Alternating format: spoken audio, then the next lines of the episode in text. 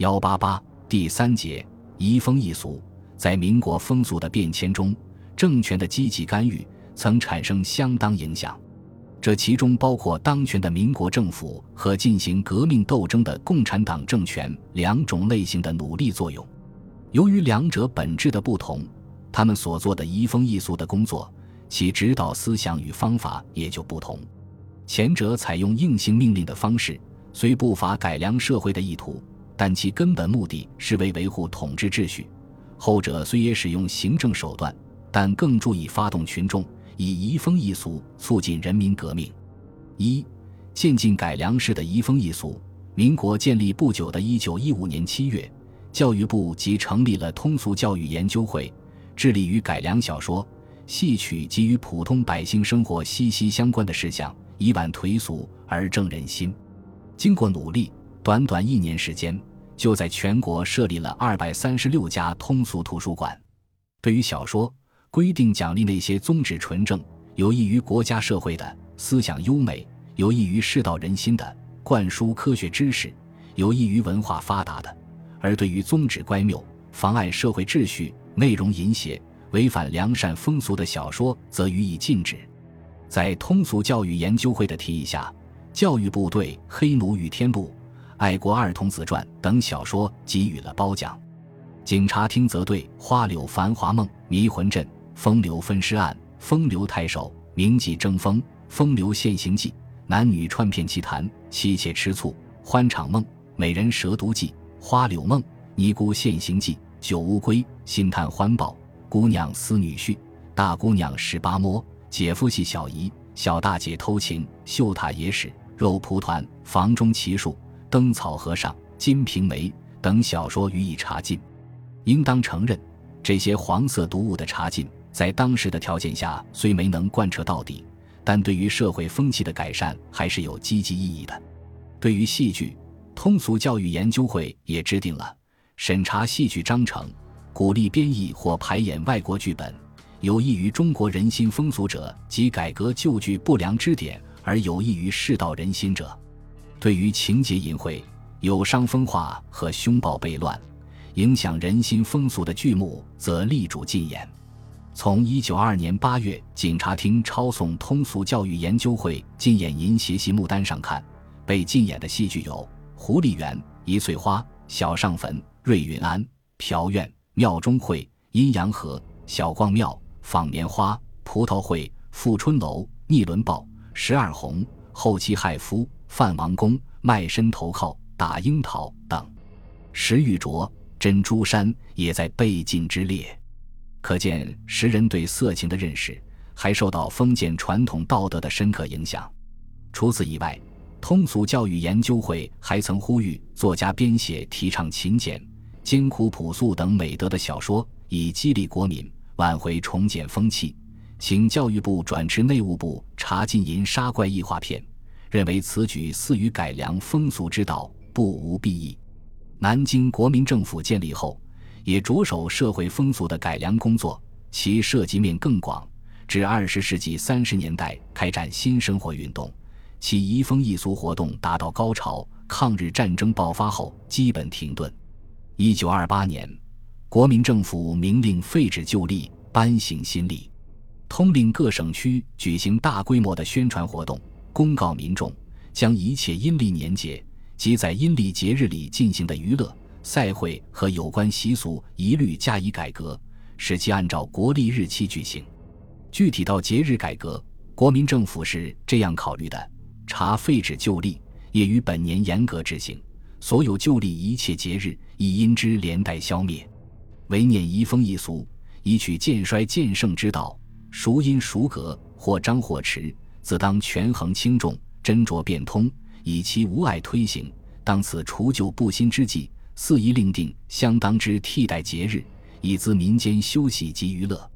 因此规定，除中秋节外，其他旧时节日一律改用国历月日计算，以阳历一月一日为元旦，一月十五日为元宵节，五月五日为端阳节，七月七日为七夕，七月十五日为中元。九月九日为重阳节，十二月八日为腊八。从其实践效果看，很不理想。除元旦逐渐使用阳历祭外，其他节日仍照循阴历。一九二八年五月，国民政府内政部颁布《禁止妇女缠足条例》，规定未满十五岁的幼女已缠足的，必须立即放足；未缠的禁止再缠。十五至三十岁的缠足妇女应在六个月内放足；三十岁以上的缠足妇女劝其放足，但不予强制。违反上述规定的家长要被处以一元至十元的罚金。劝导不利的村长或街长由市县政府予以惩戒，借机骚扰敲诈百姓的不仅受惩戒，情节严重的还要被判刑。这种缠足风俗的改革收到了一定的效果，城市妇女缠足者几近于消失，但农村仍有一些妇女缠足。当时各地还有人蓄发辫和蓄奴养婢，对于这些恶俗，政府也明令禁止。一九二八年五月。内政部颁布《禁蓄发辫条例》，规定凡蓄发辫的男子，须于条例施行三个月内将发辫剪除；逾期未剪的，城市男子由主管部门指派专人会同警察去剪；乡村男子则由主管部门督斥村长率乡丁去剪。一九三二年，行政院通过《禁止蓄奴养婢办法》草案，决定禁止蓄奴养婢应分劝告、解放、救济。处罚四步执行，规定凡蓄奴养婢者，必须于规定期限内释放奴婢。被释放的人如不愿意走，则双方改为雇佣关系，给付工资。雇主与被雇佣者都有解除雇佣关系的自由。未成年的奴婢有家可归者，应送其回家；无家可归者，应送当地救济院或送慈善机构抚养。已成年的奴婢都可以自由婚配。另谋职业，仍蓄奴养婢者，依据刑法第三百一十三条，使人为奴罪，将被交由司法机关处理。